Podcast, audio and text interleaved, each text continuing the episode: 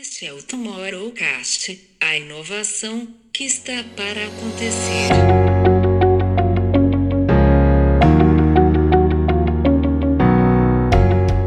Mas eu acho que o principal de tudo, né, com essa ideia específica, tirando os prêmios que, que a CPA gerou, foi a gente entender realmente o quanto o nosso trabalho pode ter um impacto real na, na sociedade e na vida das pessoas, assim, mudar percepções.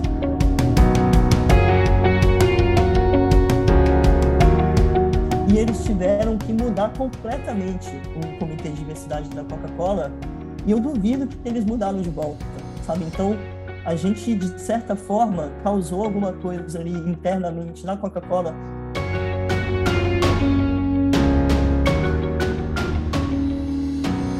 Bem-vindos a mais um Tomorrowcast, em sua edição especial de Insight Talks. E cada vez mais, acho que cada papo que a gente traz aqui é super poderoso, super especial. E hoje, não, obviamente, não vai fugir disso.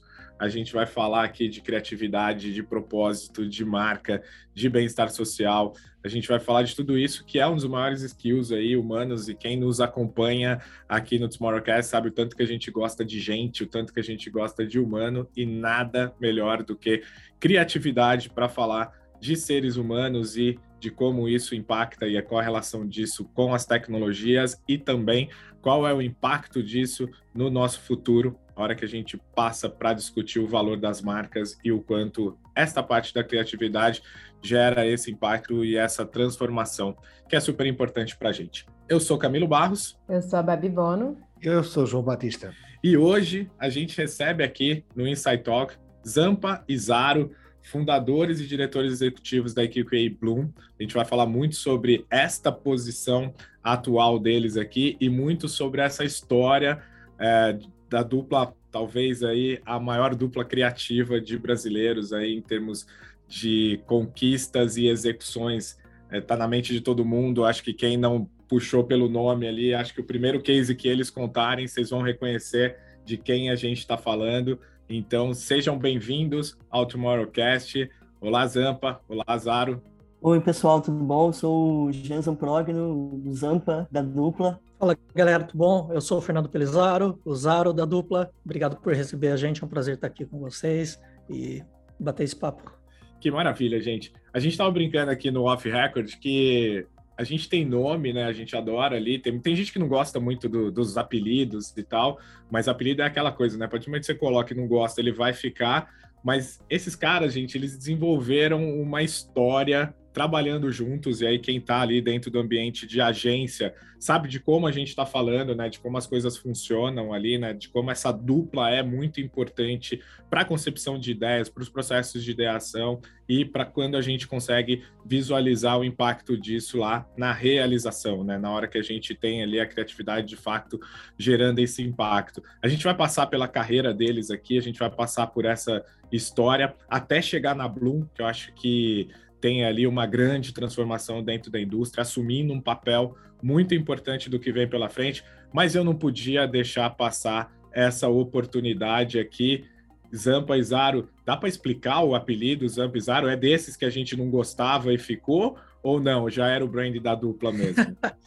Bom, eu posso começar. É, então, a, a, nossa história começa. Nós somos brasileiros, como vocês devem perceber, mas a gente se conheceu em Portugal há 15 anos atrás, uh, em 2007, é, e a gente estava trabalhando, está, fazendo um estágio na Léo Burnet em Lisboa, e a gente chegou, o Zampa tinha acabado de chegar, é, ele tinha, ele estava estudando em Londres e acabou indo para indo para Portugal, conseguiu um estágio lá na Léo, e uma semana depois eu cheguei e uh, o nosso chefe lá era, era o Eric Rosa, que é um brasileiro também que trabalha muitos anos fora do Brasil. Ele trabalhou anos e anos em Portugal. É, hoje ele está trabalhando no Japão, liderando como CCO é, um grupo grande no Japão.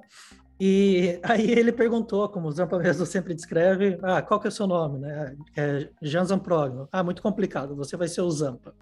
E no meu caso, qual é o seu nome? Fernando Pelizaro. É muito complicado, você vai ser o Zaro. E assim nasceu, basicamente. Então, a gente não teve nem opção de gosta não gosta, foi, foi tão natural. E, e depois disso, esse ficou é, basicamente o nosso nome no mercado. É, no caso do Zampa, se estendeu ainda mais. Total. Não, e a gente acabou, o nosso próximo movimento, depois de Portugal, acabou sendo a Argentina, né? Porque a publicidade argentina lá por 2008 já, né? Já estava bombando é, e causando uma grande influência no Brasil e na gente. A gente não pensava muito em, em começar por São Paulo, tipo, depois, ou voltar mesmo para Portugal e tudo. E a gente falou, não, vamos para Buenos Aires. Só que chegando lá, o primeiro cara que conseguiu arranjar um emprego para gente, um lugar, uma posição, foi justamente o Chacho, nosso chefe também da, da Léo Lisboa, né? Que a Léo era aquela mistura de brasileiro com argentino para tudo que é lado. E, e ele, enfim, os Ampizaro acabaram continuando ali, né? Pela, pela comunidade, que, é, que é, foi uma agência que a gente trabalhou por dois anos lá em, em Buenos Aires. E desde então tem muita gente que não, não conhe... mal conhece a gente pelo nome, é só o apelido mesmo. Depois as pessoas associam ao, ao nome. Engraçado. Muito bom. E, bom, e acho que depois de tanta conquista, de tanta coisa que vocês trouxeram, é, não tem mais como, né, desassociar do, dessa marca que, que vocês criaram, né? Vocês têm ali passagens é, super significativas, e quando eu falo, gente, da, da dupla aí de maior é, exponencial hoje, a hora que a gente fala da criatividade brasileira, e hoje eles vivem fora do Brasil, mas atuam em relação direta com marcas aqui para o Brasil, estão dentro de um grupo global, mas que tem uma relação também muito forte com, com a criatividade e o impacto que isso está sendo gerado aqui é gigantesca, assim, a hora que a gente pega a listagem de leões, como é que vocês criam tanto leão hoje, depois de ganhá-los ali uh, em, em Cannes, é muita coisa, assim, a hora que a gente nomeia, mas fora outros diversos prêmios ali, aqueles que eu gosto, aliás, mais até do que os Leões de Cannes, que são aqueles que traz estratégia criativa, né? Você tem ali muita construção. A gente vai falar aqui de alguns cases, mas a gente está falando de marcas como como Coca-Cola, como Burger King, como Nestlé, como AB InBev, Heinz, ou seja, os principais anunciantes do mundo tiveram a contribuição criativa de vocês, né? Conta um pouquinho para gente dessa história, trazendo aí cases que levaram vocês a essa a, a construção da, da carreira de vocês, porque eu acho que é onde a gente vai chegar nesse papo aqui, vem muito por um give back de tudo aquilo que vocês já viveram, né? Vocês são muito jovens, né? É, e, e, tem muito ainda para construir, mas olhando para tudo que vocês já construíram no universo da, da propaganda e gerando impacto através da criatividade da propaganda, o que, que vocês gostam sempre de usar como cartão de visita na hora de apresentar essa dupla aí, Zampa Zaro? É, Camilo, eu acho que eu posso começar pegando essas, Aro, e, e você é, desenvolve aí. Eu acho que tem uma, é, uma linha em comum em, em, todos os trabalhos, né? Quando você traz, assim, né, uma quase numa visão de retrospectiva, tem, a gente começa a pensar o que tem de consistência entre os cases, né? E em todos é, ali tá, tá muito impressa a nossa persistência, assim, sabe? Tipo, é, eu acho que eu e Zaro a gente tem em comum é, esse quase destino assim que aqueles caras que nem tudo que é, nem tudo veio fácil, sabe? E não é por isso que a gente não foi buscar, sabe? Então a gente tem muito essa é, uma eu acho que a grande maioria das nossas ideias elas são é, proativas, elas vêm de, um, de uma busca é, maior do que só quando o briefing chega eu vou pensar em alguma coisa não, a gente está sempre com o briefing da marca. Toda marca tem um briefing, claro, na cabeça, o que ela precisa dizer naquele momento e com o que, que a gente precisa conectar, está no ar. Né? né? Então, é, muitos desses casos, além de serem proativos, eles demoraram muito tempo para serem vendidos e depois muito tempo para serem executados. Teve muito cliente é, mais ali senior que não queria fazer e os clientes é, mais modernos acabavam empurrando de uma maneira que uma hora acontecia, sabe? Em alguns casos a gente teve sorte de ter clientes que são dos melhores do mundo, assim, não, não, não dá para tirar isso da equação de jeito nenhum.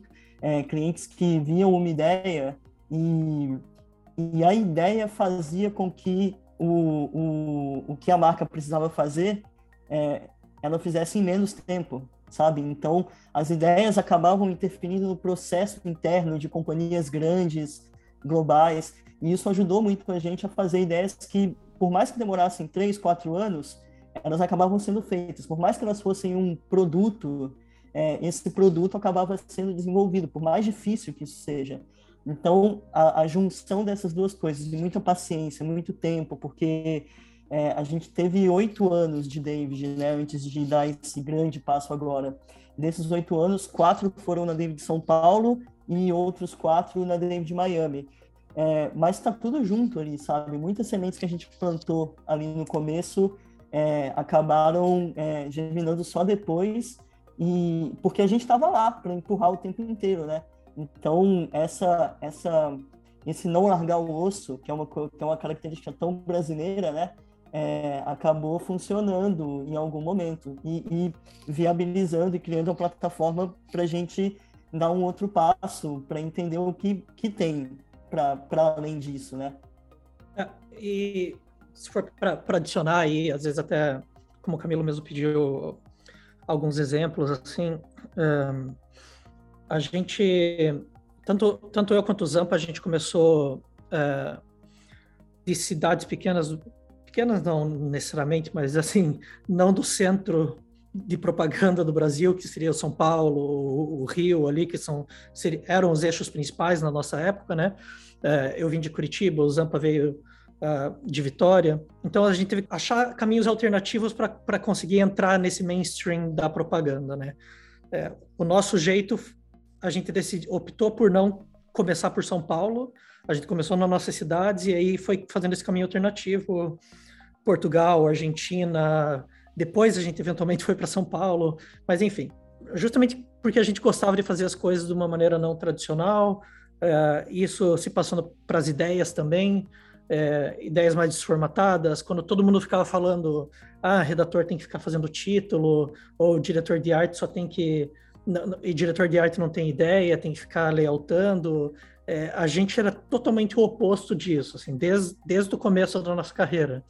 É, o Zampa ficava tendo ideia comigo o tempo todo, opinando no, no, nos meus textos, eu opinando nos layouts dele, e assim, a gente teve uma, sempre uma contribuição muito rica no trabalho um do outro mas eu acho que a nossa principal nossa principal contribuição, assim, eu acho que para o trabalho um do outro foi a resiliência e a persistência dos, dos dois, assim. Eu acho que a gente tem personalidades muito diferentes, mas o que faz a gente funcionar muito bem que a gente tem o mesmo objetivo e, e isso ajudou muito a trazer ideias que a maioria das pessoas ah, desiste muito cedo, assim, sabe? Ou é, a gente não, não desiste, não, uh, não cansa de ouvir nãos, assim, sabe? Então a gente continua tentando, tentando, tentando, tentando, tentando, tentando até sair. E aí, caindo em alguns exemplos, né? Como, como você mesmo perguntou, Camilo, é, que tipo de ideias a gente gosta, né? E alguma, até talvez como um, uma conexão aí para Bloom.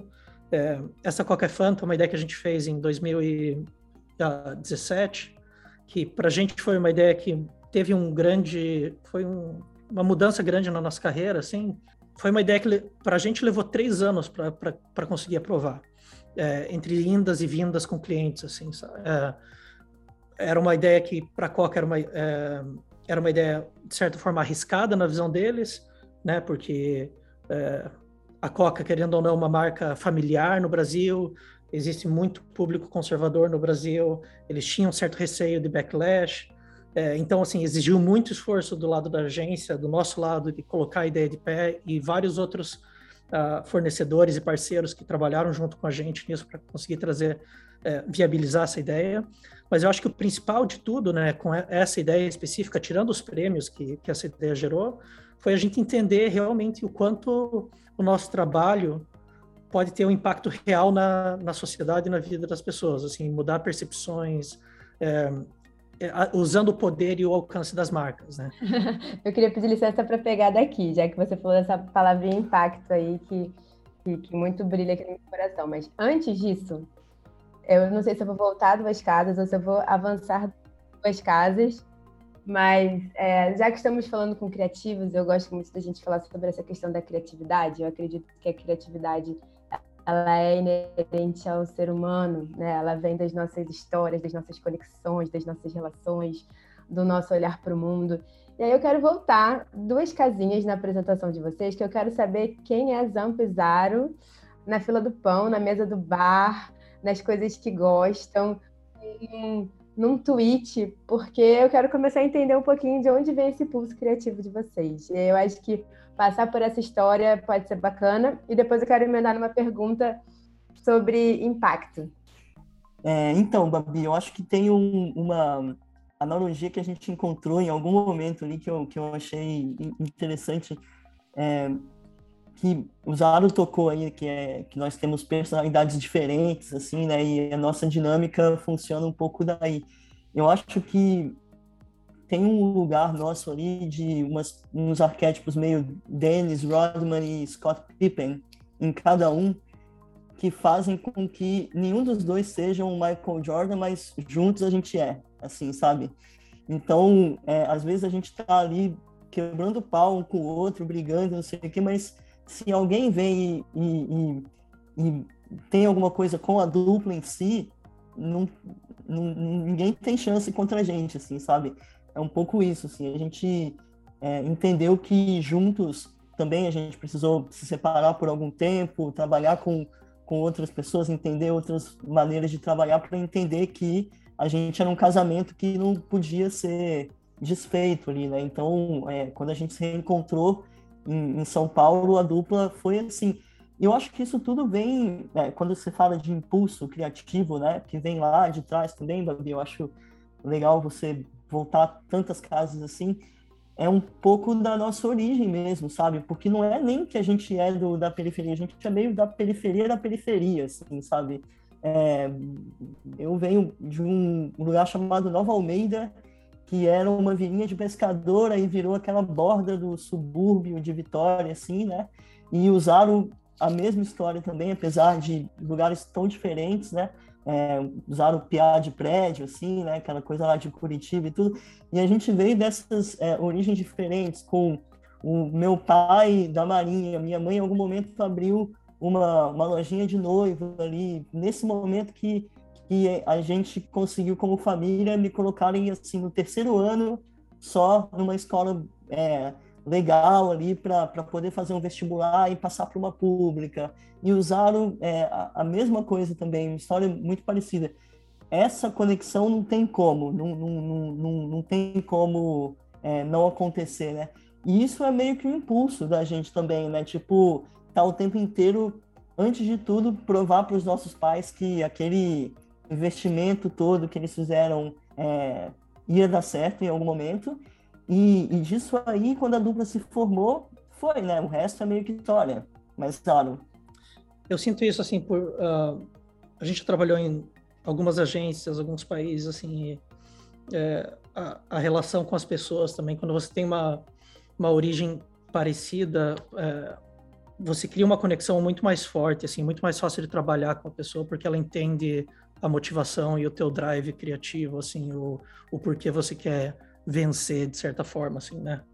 É, no meu caso, assim, um pouco diferente, assim, muito parecido com o Zampa também, mas aí em contextos diferentes, né? É, como eu mencionei no nosso primeiro papo lá, é, meu pai, é, meu pai, meu pai é professor de escola pública, hoje ele é aposentado, mas é, era professor de uma escola pública de periferia lá de Curitiba também do nível de ter aluno fazendo sinal de arma, dizendo que vai atirar nele, ou assim, com os pais presos, esse tipo de periferia. É, minha mãe é cabeleireira, assim, eu tenho. Meu avô era caminhoneiro, tenho vários tios que são caminhoneiros, assim, é uma, esse tipo de origem, sabe?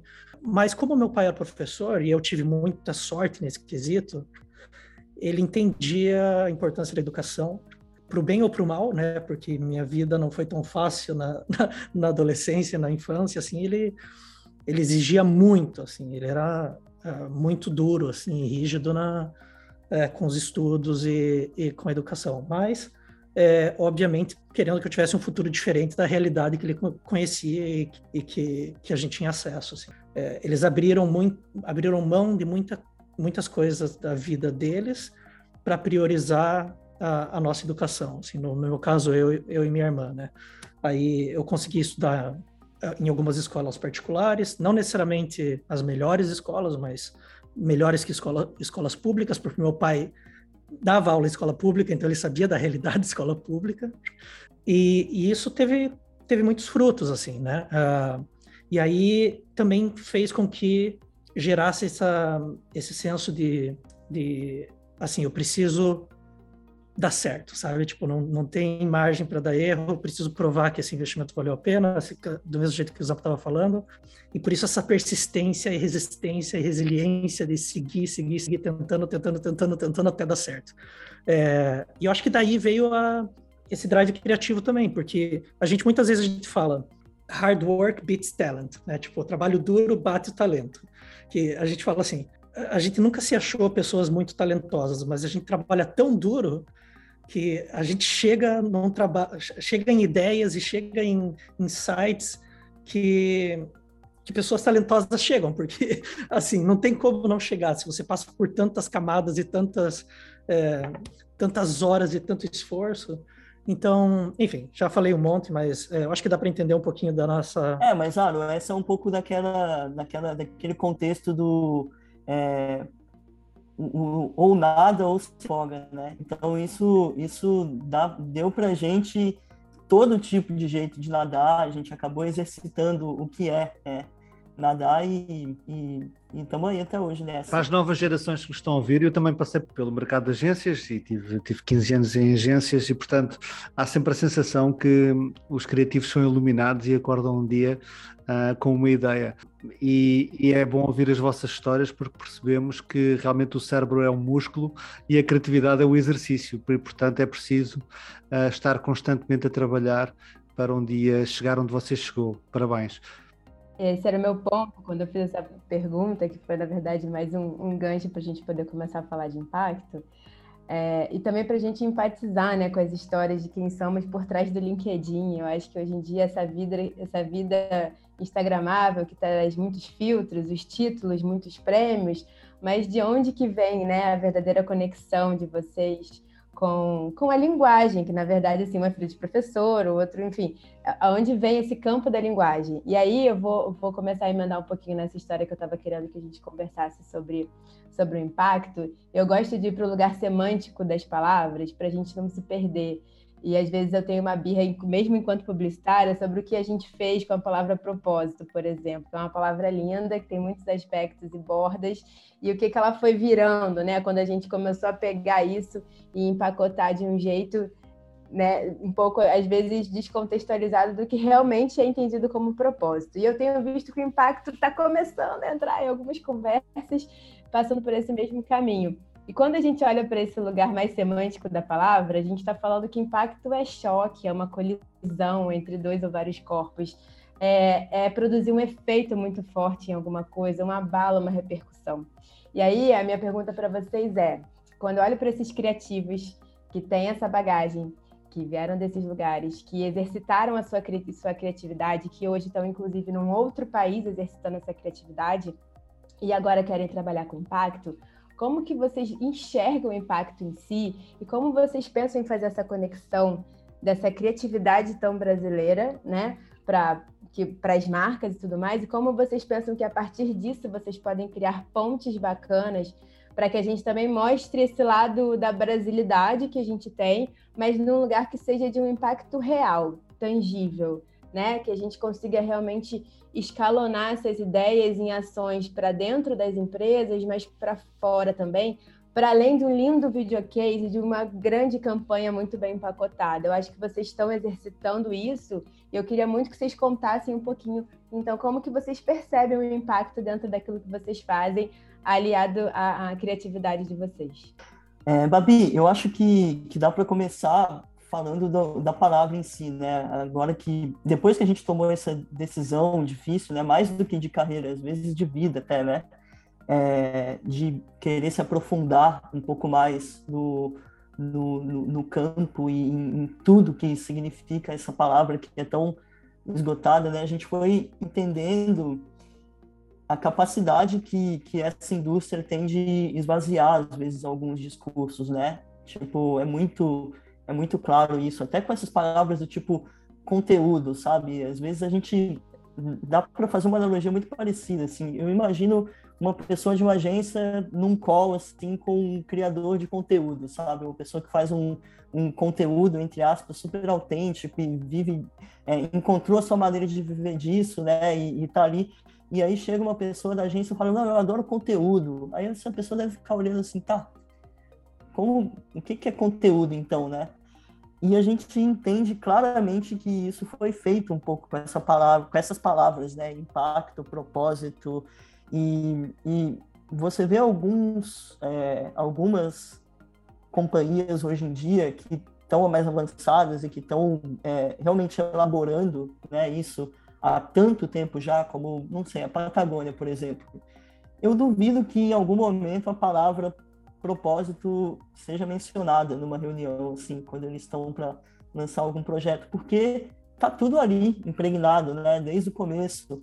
Então, é, quando, quando às vezes é uma medida nossa, assim, sabe, quando, como que cada cliente é, em potencial, como as pessoas estão se aproximando é, da gente para querer trabalhar com a gente, como elas usam essa palavra, né? como, como elas banalizam ou, ou não essa palavra. Então é uma questão muito difícil, sabe? A gente é, abriu isso, a, a, gente abriu a Bloom é, numa atitude muito mais de aprender e de se aprofundar numa coisa, porque em algum momento a gente entendeu que a gente estava conseguindo empurrar e aprovar muitas ideias e a gente estava se mantendo muito ocupado com esse tipo de ideia e isso era muito saudável para a gente e para o time.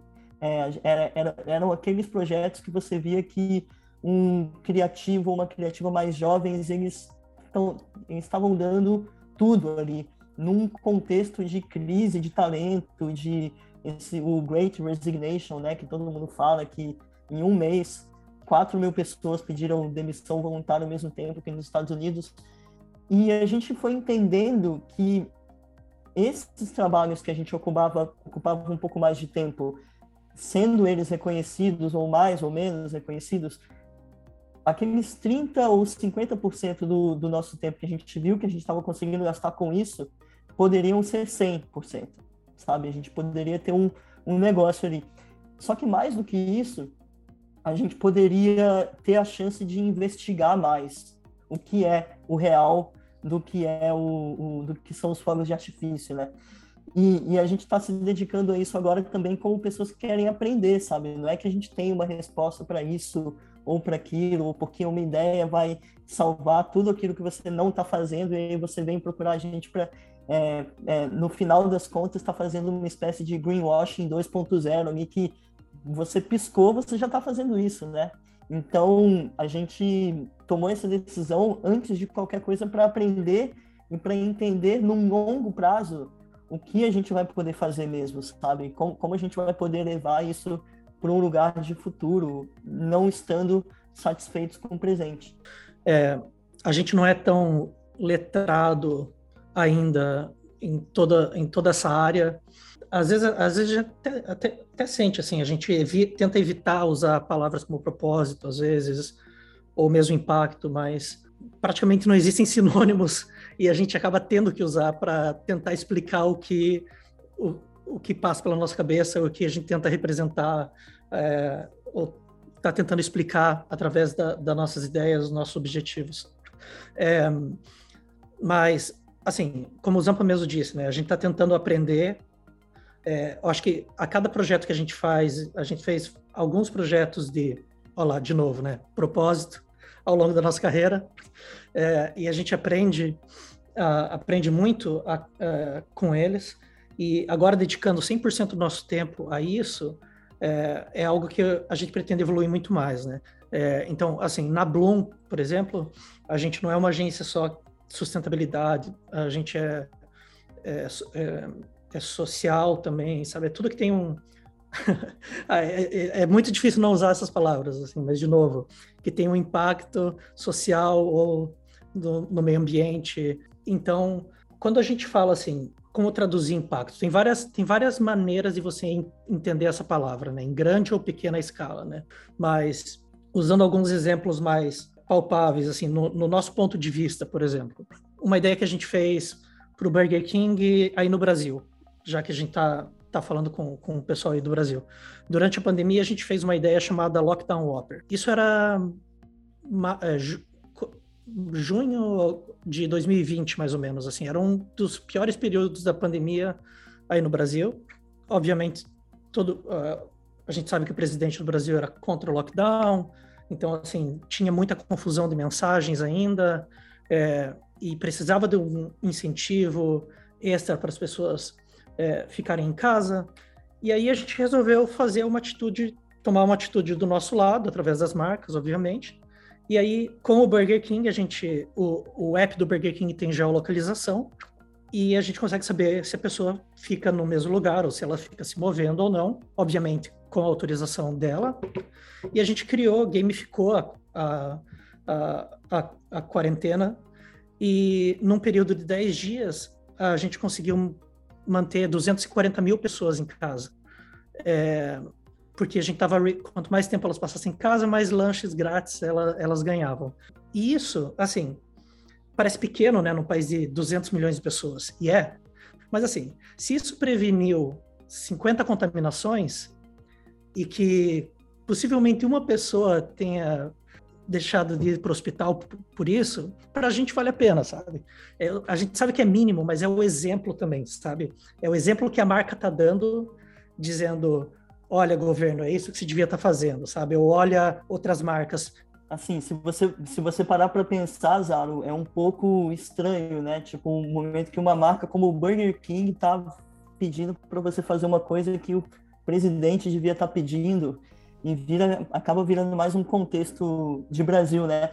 Mas, Babi, eu acho que uma outra, é, uma outra coisa que, quando você começou a definir a palavra impacto também, né, a partir de coisas pontuais ou a partir de ideias que têm um efeito muito maior, que a gente acabou é, ficando surpreso em alguns outros momentos, mas é, eu queria só voltar um pouco para o caso de Coca Fanta, nas, no impacto que a ideia teve para além da, da pontualidade da ideia, porque para a gente era uma ideia óbvia, né, que era, tá bom, é, uma, uma companhia tem uma expressão homofóbica que está por aí há 40 anos sendo usada como piada, como bullying e tudo, que envolve o nome das duas marcas da companhia, Coca-Cola e Fanta. Então, o que que essa... Tipo, é uma, uma praticamente uma obrigação da, da Coca-Cola fazer alguma coisa em relação a isso e tentar mudar esse sentimento para um, um lugar mais de orgulho, né? E, e, e, e isso levou a gente para um lugar que, que, primeiro, deixou a gente ciente dessa arma que a gente tem na mão, né? Que ela pode ser usada para o bem e para o mal, e, e, quando ela é usada de uma maneira um pouco melhor, é, seria incrível a gente ter uma carreira baseada nisso, mas também começou a dar umas lições para a gente de como esse impacto pode ser feito no cliente também, sabe? Num cliente conservador, num cliente cheio de conflitos internos. Então a gente gerou um, um caos ali no cliente com essa ideia, sabe? E isso foi uma lição incrível para a gente, porque em algum momento o cliente mais senior não queria. E aí o pessoal um pouco mais é, do, do meio ali, de baixo, começou a, a, se projetar e tentar fazer, nem que fosse a partir de um golpe, a ideia. E aí, em algum momento, rolou num, num esquema assim, meio. Um cliente chegou ali e fez meio de um jeito assim. Quando viu, já tava, sabe? E só o fato da gente poder causar esse, esse caos no cliente e depois o cliente, é, entre aspas, assumir a autoria da ideia e publicar que ah, essa ideia foi feita pelo nosso comitê de diversidade. E o comitê de diversidade, na foto que eles publicaram, era todo branco, sabe? E eles tiveram que mudar completamente o comitê de diversidade da Coca-Cola e eu duvido que eles mudaram de volta, sabe? Então, a gente, de certa forma, causou alguma coisa ali internamente na Coca-Cola, na cultura da empresa, um, um pito assim de, ó, é isso. Isso é o impacto, né? E, e, quando, e, e, só a possibilidade da gente fazer isso de outras maneiras é muito, muito boa, assim, sabe? Tipo... É isso, eu acho que é o que a gente estava falando. Vocês foram para o choque ou para colisão entre dois ou vários corpos. Vocês deslocaram alguma coisa de lugar para fazer com que isso tivesse um efeito muito forte em outros, né? Uma repercussão também muito forte. Acho que isso é, é, é o que fica de, de aprendizado, de quando a gente realmente está falando de que ações são ações que geram impacto, que geram esse deslocamento. Vou, vou rolar a bola para o João, porque eu acho que ele, inclusive, tinha uma pergunta sobre, sobre esse case. Não, eu, eu ia fazer a provocação exatamente deste case da Coca, porque eu acho que perfeito para, para explicar quem nos está a ouvir que, qual é que é o real impacto de, de uma ideia da criatividade, ou seja, não só um, a marca e, a, e, o produto têm essa obrigação social de transformar um, quem, quem consome e quem é fã, mas também dentro da própria empresa, uh, ou seja, e este é o, é o grande problema de quando estamos a falar destes chavões de, de propósito. Uh, quantas empresas não querem vender propósito, mas depois dentro de casa não conseguem uh, precisamente uh, organizar-se e, e, olharem para dentro e fazer essa radiografia de, de propósito. Portanto, acho que este case é, é perfeito e por vezes basta uma ideia quando para, para trazer toda essa transformação. Uh, numa altura em que uh, andamos a fugir de, de, de, do investimento em ideias, acho que temos que voltar a investir em criatividade, porque a criatividade pode ser transformadora e pode ter esse impacto como teve esta, esta vossa ideia. É. E, e, João, só para adicionar, assim, é, do nosso lado também é uma luta muito grande, porque é, a gente não. Por exemplo, Coca Fanta foi uma ideia pontual, né? Ela foi uma ideia para resolver o, a questão dessa expressão negativa, né? Esse termo pejorativo que era usado no Brasil. É, mas do nosso lado e a nossa intenção é sempre que a marca invista nisso como uma plataforma e continue investindo em ativações ou é, qualquer ideia para continue apoiando a causa. É, só que assim é um trabalho conjunto, né? Que demanda muito esforço do lado do cliente também.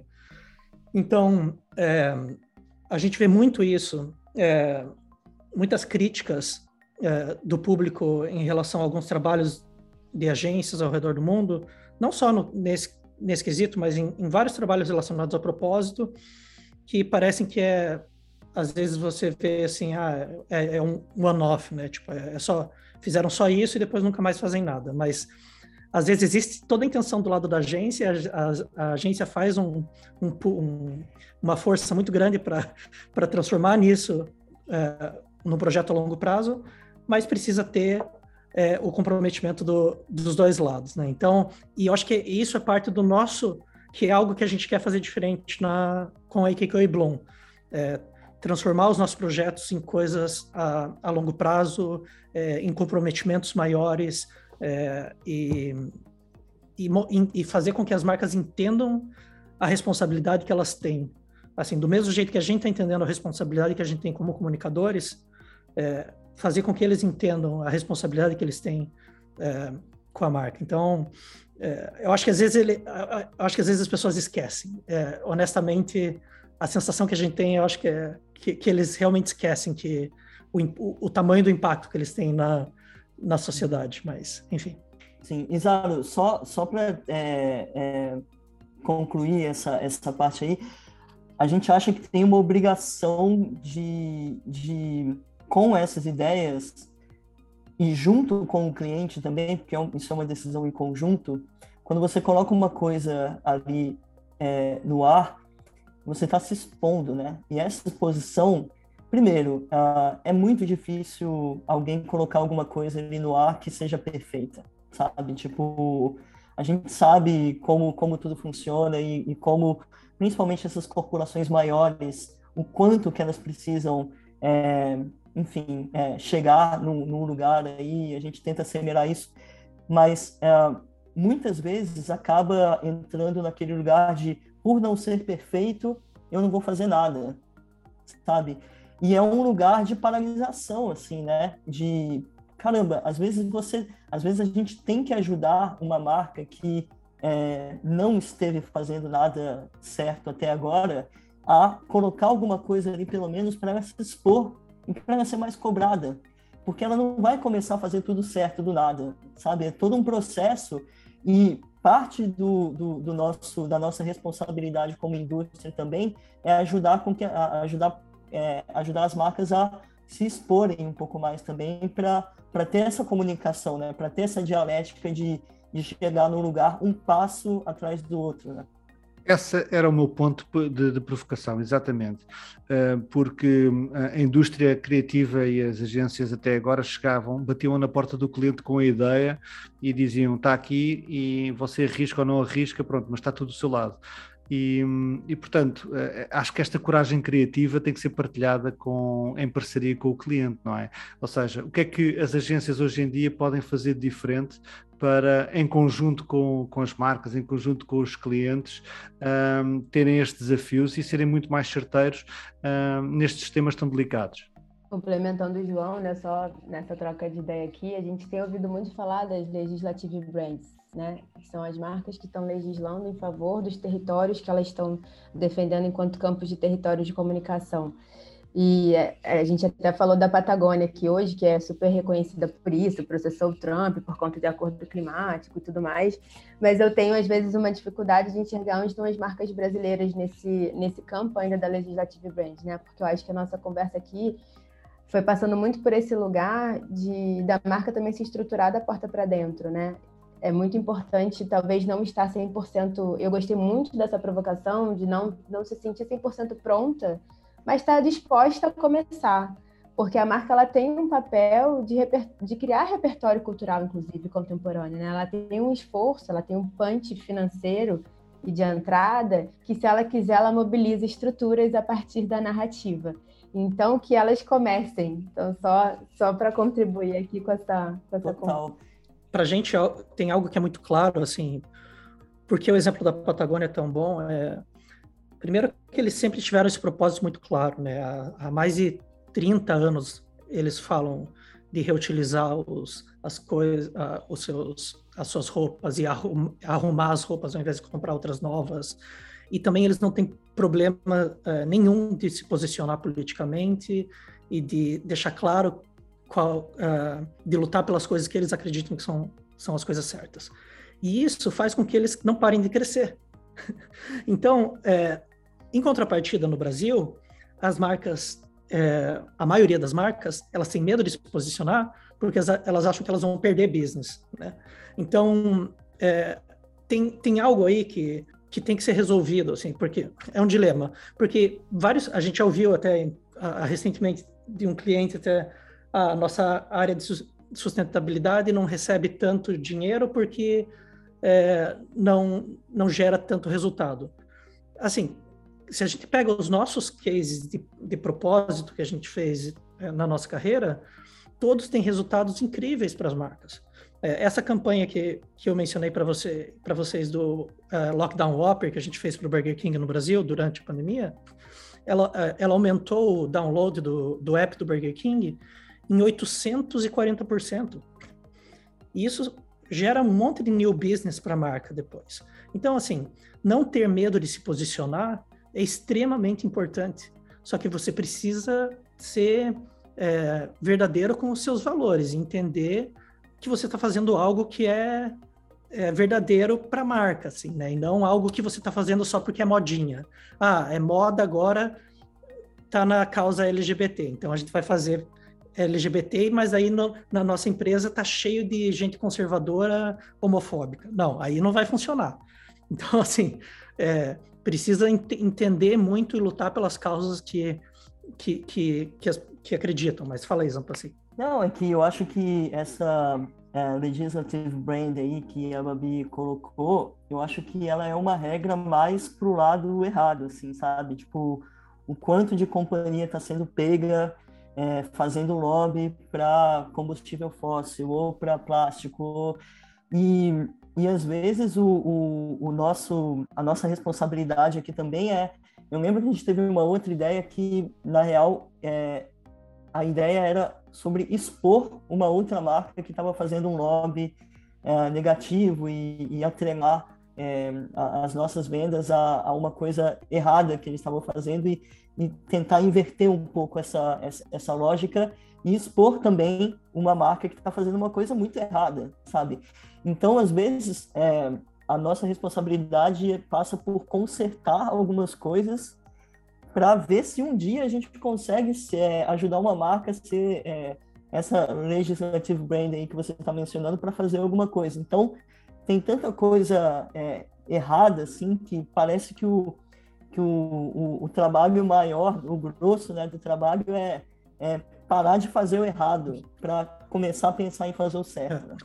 E se eu puder só adicionar mais uma coisa, é, assim, a gente não, a gente entende que o Zampa mencionou isso em algum momento, mas assim, é, é, impossível ser perfeito, é impossível fazer tudo certo, e a gente vai cometer várias falhas, mas a, a, a, nossa intenção é a melhor possível. Assim, a gente tá, o nosso drive, a nossa, o nosso foco é, é em fazer o melhor que a gente pode com, com o que temos na nossa mão e, e todo o nosso esforço. E é por isso que a gente está dedicando 100% do nosso tempo e do, toda a nossa experiência e montando times específicos para resolver é, esse, esse tipo de coisa. É, ao ponto de, é, recentemente, por exemplo, a gente estava trabalhando com uma marca, é, eu não, não posso é, dizer qual marca era, mas a gente teve investiu um mês de trabalho do nosso time, horas e horas e horas, a gente fez um deck com, uma, com 20 ideias, era um produto incrível, é, que para a gente, para a Bloom em si, para nossa agência seria incrível. E aí parte do nosso time descobriu coisas é, absurdas dessa empresa. É, depois, de, depois de três semanas trabalhando. Assim que a gente ficou sabendo, conversamos com a Jazz, que é o fundador da, da Way, né? A gente falou, ó, não tem como trabalhar com essa empresa. Assim, existe um limite ético, moral que a gente pode cruzar ou não. É, a gente pode trabalhar sim com empresas que, que têm coisas erradas e a gente pode ajudar a resolver, mas existem coisas que são limites éticos e morais que a gente não pode cruzar. E esse foi um caso. E a gente teve que recusar, assim, cancelou o FII que a gente ia ser pago, perdemos praticamente um mês de trabalho, agora a gente está correndo atrás do prejuízo. Então, assim, no, normalmente as agências não, faz, não fazem isso. As agências normais iriam atrás do dinheiro, assim, não vou, não vou é, arcar com essa perda. É, e a gente está tentando fazer diferente desde o começo, sabe? Mesmo arcando com prejuízo e, e correndo atrás das consequências, mas é, foi o primeiro momento que a gente passou por isso e, e a gente achou que é, devia ter feito, né? É, só que isso fez com que a gente entendesse que, caramba, é, esse dilema está sendo passado é, de, de, batido a todo tempo, assim, sabe? Eu acho que o, o, que o Zaro colocou aí tem um pouco a ver com, com a nossa obrigação de simplesmente fazer o certo, né? Porque parece que a gente tentou ficar mudo é, cego a isso a, a, e não lembrar, sabe? Tem até um, um pouco daquela série que, que tá fazendo sucesso aí, o Severance, né? De, de chegar e não lembrar da parte do trabalho, porque é mais fácil, sabe?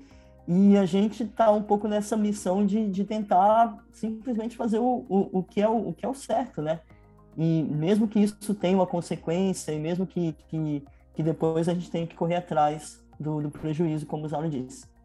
A gente, até pegando nesse ponto aqui, e até para a gente caminhar aqui para uma, uma conclusão desse pensamento e da contribuição que vocês têm feito é, ao mercado, né?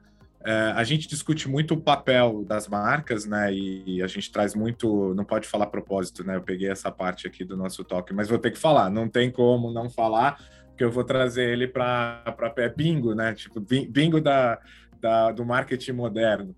E, mas a gente tem olhado muito isso, né? O, o, papel das marcas nessa construção. E muito vem da evolução da comunicação, né? Isso é nítido. Antes a gente era emissor, tinha ali o consumidor que recebia a mensagem e acabou. Hoje não, hoje é uma conversa, né? É uma produção de conteúdo. Todo mundo está envolvido e precisa de verdades. Eu acho que quando a gente fala historicamente da, dos grandes cases de criatividade vindo da propaganda, é, boa parte deles não se sustentariam hoje, porque eles eram simplesmente criativos, mas eles não geravam, a outra palavra do bingo, impacto, né? Não, não tinham essa transformação. E acho que aí está o grande segredo é, desse futuro, né? O, o ano passado a gente teve uma série aqui no Tomorrowcast onde a gente estava discutindo sobre o futuro, é, sobre futuros, na verdade, passamos por, pelo futuro da comunicação e da propaganda e a gente teve a IQQA representada nesse, nesse papo, né? Porque transgride muito, inclusive, no seu modelo de negócio. É, de não, não subverter a criação, a mídia, né? O dinheiro da criação é o dinheiro da criação, não é o dinheiro da mídia que que engloba a criação. Criação tem valor, criação tem ali o seu preço para poder colocar isso, e a gente já conversou bastante sobre isso lá com, com a Luísa na época. E, e, trazendo muito desse modelo. A gente tem aqui muito como referência, até por sermos luso e brasileiros aqui, do Diego e do Veiga, né? Que a gente carrega muito deles aqui nesse, nesse olhar e vocês são convidados a fazer parte, com toda essa referência do mundo criativo, prêmios, tudo aquilo que eu trouxe, vocês são convidados a fazer parte da EQQA é, no início do ano, né? No início desse ano de 2022 ali, a gente vê a notícia de que vocês estão indo como dupla para a EQQA. O que já é um, uma super evolução, porque vocês estão indo para essa casa que é, tem essa descrição que eu acabei de colocar, e eu gosto sempre de voltar num, num ponto, até que vocês tocaram nele agora, que é o, a liderança pelo exemplo, né? Que eu acho que muito da que vem do Ajaz Ahmed, que é um cara que também não é desse eixo, também não está ali nos principais mercados, também foi descriminalizado a vida inteira ali como criativo e depois como executivo, vindo de um, de um mercado que é um mercado sequer emergente, né? Então tem ali o seu papel e tem transformado a indústria. Então acho que ali vocês encontram a identidade. Mas ao chegar na UQA, que já é esse futuro, vocês dão um passo para criar a Bloom. Com, com o discurso de que é uma agência autônoma e focada nesse negócio de propósito, né? Conta um pouquinho, assim, até para a gente fechar aqui essa, essa nossa conversa, como é que vocês enxergaram essa evolução, né? A IQQA por si só, para a gente já era uma evolução e já é algo que o mercado, assim como outras é, poucas a gente tem citado aqui, tem sido benchmark para isso. Vocês dão um passo além, vocês vão ali. Quem que entra nessa conversa com vocês? Vocês escolhem as marcas, vocês escolhem as causas que, que vocês vão trazer? Como é que é esse composto de negócio? Então, Camilo, eu acho que é, não, não tem como começar a responder essa pergunta sem é, expor o fato de que para a gente a Way é o único é o único computador onde esse sistema poderia rodar, assim, sabe? Tipo, porque a gente já viu de tudo nesse mercado, né? O, o, o bom, o feio, o ruim, tudo. E a gente sempre teve uma admiração enorme pelo trampo e pelas pessoas que são o Umi e o Diego. E naquele momento da nossa carreira que, enfim, é, todo network queria abrir a sua David também, ou entender o que, que, é isso tudo, a gente se viu muito na posição de do nosso próximo passo ser um pouco do mais do mesmo, né? Isso seria legal também, só que a, as conversas que a gente acabou tendo como amigos com o, Hugo, com o Hugo e Diego, que levaram a gente a conhecer o Ajaz, é, eram de um lugar também de exemplo. Tudo que a, a em São Paulo, com eles, com a Luísa, com a Paula, com é, o, o, Soma, né, esse programa que não tem como comparar o impacto dele com, com outros, com, com outras coisas que é, é uma pesquisa, uma profundidade, sabe? A própria IQQ Impacto que eles lançaram agora há pouco, ela vem de um lugar de, de muito estudo, de muita teoria, de muito, é, de muito é, de muita profundidade, de, num lugar que a gente acha que a gente está entrando ali para aprender também, mais do que tentar relançar qualquer coisa. A gente quer o máximo possível ter é, mais contato com o que eles estão fazendo, com o que eles estão estudando, com o que eles já estão implementando. É, inclusive, o Soma é uma coisa que, no momento que a gente tiver um pouquinho mais estável,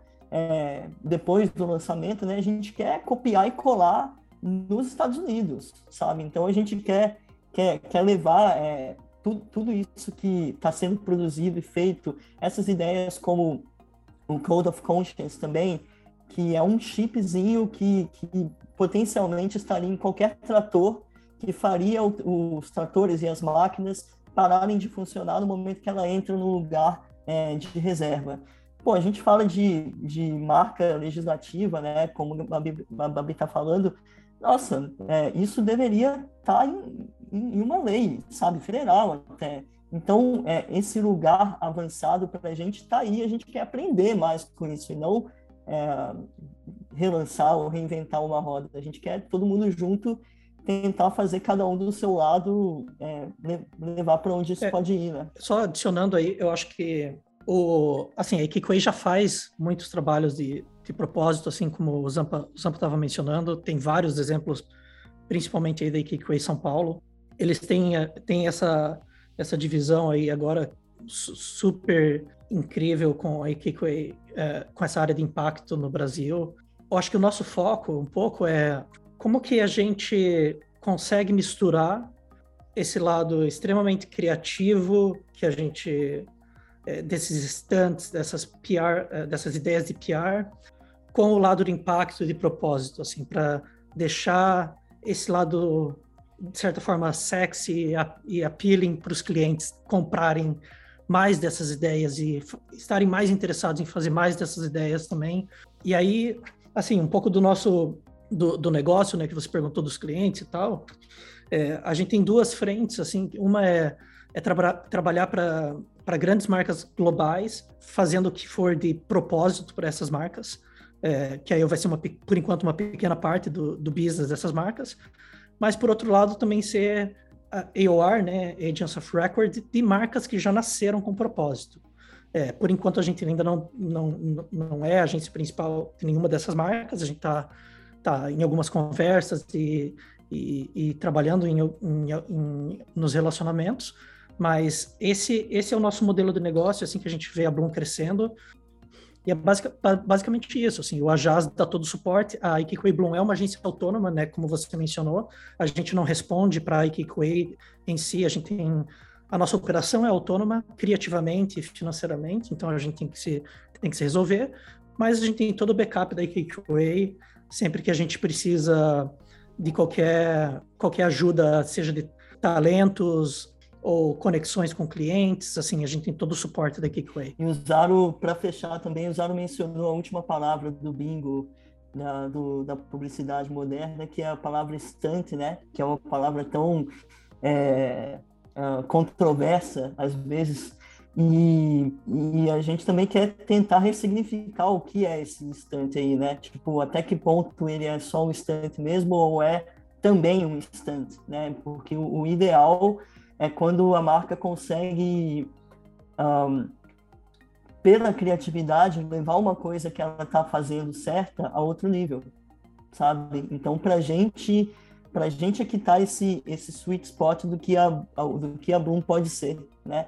Então, se você está fazendo alguma coisa, se se é, parte, é, se uma ideia é exatamente o que você deveria estar fazendo mesmo que isso demore cinco anos para ser implementado, a gente quer ter essas ideias mais ambiciosas. A gente acabou de lançar para a Corona uma ideia que é um produto também, né? Uma Corona que tem vitamina D. E ela levou quatro anos para ser feita, mas quais são os produtos que estão aí que são também, a, além de um stand, uma melhor maneira de fazer uma coisa e de uma marca ser cada vez menos parte do problema e mais parte da solução?